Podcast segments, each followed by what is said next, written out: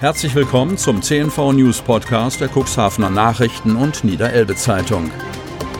In einer täglichen Zusammenfassung erhalten Sie von Montag bis Samstag die wichtigsten Nachrichten in einem kompakten Format von sechs bis acht Minuten Länge. Am Mikrofon Dieter Bügel. Freitag, 21. August 2020. Reederei FRS übernimmt Elbfährlinie. Wischhafen.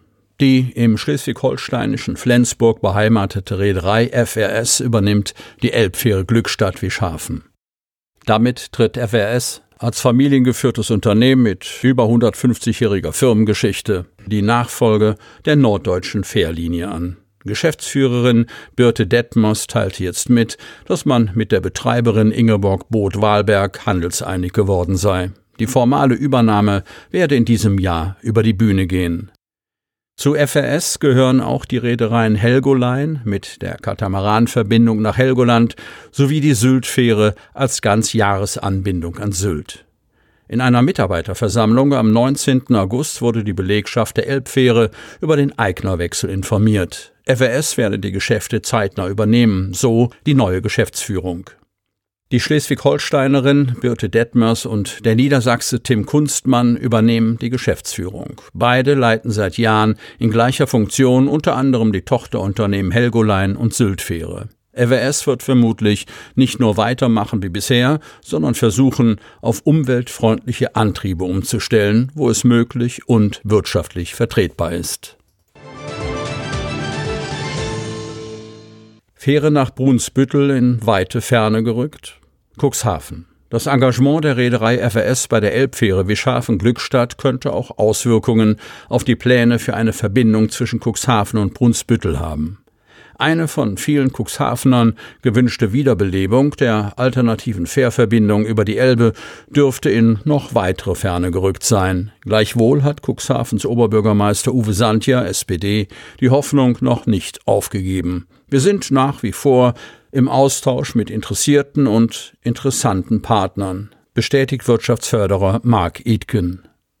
Denn die Entscheidung der FWS für Wischhafen-Glückstadt ist gleichzeitig eine Entscheidung gegen die deutlich längere Strecke von Cuxhaven nach Brunsbüttel.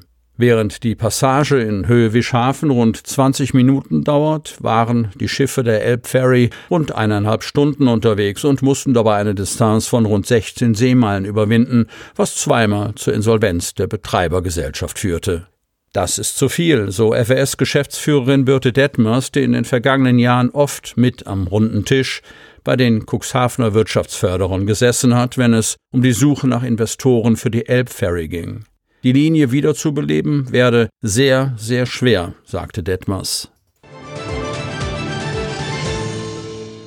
Vermutung. Hitzewelle löste massenhaftes Muschelsterben aus. Cuxhaven. Unzählige tote Herzmuscheln im Watt vor Cuxhaven. Diese Beobachtung machten in den vergangenen Tagen viele Wanderer. Dasselbe Bild eines massenhaften Muschelsterbens bot sich an nordfriesischen Stränden. Woran die Muscheln gestorben sind, ist unklar. Untersuchungen zur Todesursache sollen die Nationalparkverwaltungen eingeleitet haben. Peter Roland, Sprecher der Bürgerinitiative Rettet das Kuxwat, hat einen Verdacht. Er hat das Muschelsterben seit dem 11. August beobachtet. Diese etwa drei Jahre alten Muscheln bedecken millionenfach die Wattoberfläche. Ein ähnliches Phänomen habe er vor zwei Jahren beobachtet, allerdings seien die Muscheln da nur rund ein Jahr alt gewesen. Roland recherchierte und kontaktierte Meeresbiologen, die zurzeit davon ausgehen, dass die anhaltende Hitze die Muscheln, aber auch etliche Wattwürmer getötet hat. Der Sauerstoffgehalt sei im Gewässer weitgehend aufgezehrt, auch bedingt durch eine verstärkte Algenbildung. Die Muscheln versuchten mit ihren Grabefüßen an die Wattoberfläche zu gelangen. Dort erwarte sie der Hitzetod, da in der vorigen Woche tagsüber Ebbe war. So habe sich das flache Watt so stark aufgehitzt, dass Muscheln und auch Wattwürmer keine Chance zu überleben hatten, meint Roland. Ferlemann hat einen Favoriten in der K-Frage, Markus Söder. Kreis Cuxhaven.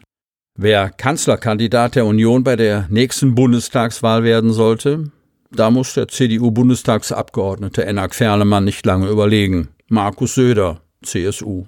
Ihm traut es der Cuxhavener am ehesten zu, die Wahl zu gewinnen und Nachfolger von Angela Merkel zu werden. Um seine eigene Zukunftsplanung muss sich Ferlemann aber auch Gedanken machen. Eigentlich sollte seine Nominierung als Bundestagskandidat am 24. September erfolgen. Doch dieser Termin wird verschoben. Der Grund? Zurzeit wird über einen Neuzuschnitt und eine Reduzierung der Wahlkreise diskutiert. Das könnte auch die Wahlkreisstruktur im Elbe-Weser-Raum verändern. Ferlemann, der seit 2002 dem Bundestag angehört und parlamentarischer Staatssekretär beim Bundesminister für Verkehr und digitale Infrastruktur ist, vertritt in Berlin als direkt gewählter Kandidat den Bundestagswahlkreis Cuxhaven-Stade II, Wahlkreis 29, der den gesamten Landkreis Cuxhaven sowie den Kedinger Raum umfasst. Aber bleibt es bei dem Zuschnitt? Wenn es nach Ferlemanns Fraktionschef Ralf Brinkhaus geht, eventuell nicht. Er hat vorgeschlagen, bundesweit die Zahl der Wahlkreise zu verringern, um bei der nächsten Bundestagswahl im kommenden Jahr die Zahl der Abgeordneten zu begrenzen. Zurzeit gehören schon 709 Politikerinnen und Politiker dem Parlament an. Bei der nächsten Wahl könnten es aber auch deutlich mehr sein. In der kommenden Woche soll der Koalitionsausschuss über dieses Thema beraten. Einigt man sich auf den Brinkhaus-Plan, dann könnte der Bundestag am 10. September eine Entscheidung treffen, bevor dann das Verfahren auf Landesebene weiterläuft. Ferlemann hält von dem Brinkhaus-Vorschlag nichts. Einer der Hauptgründe der Zeitdruck. Nur ein Jahr vor einer Wahl eine solche Strukturdebatte anzuzetteln, sei schlichtweg der falsche Zeitpunkt. Frühestens 2025 könne es einen Neuzuschnitt der Wahlkreise geben.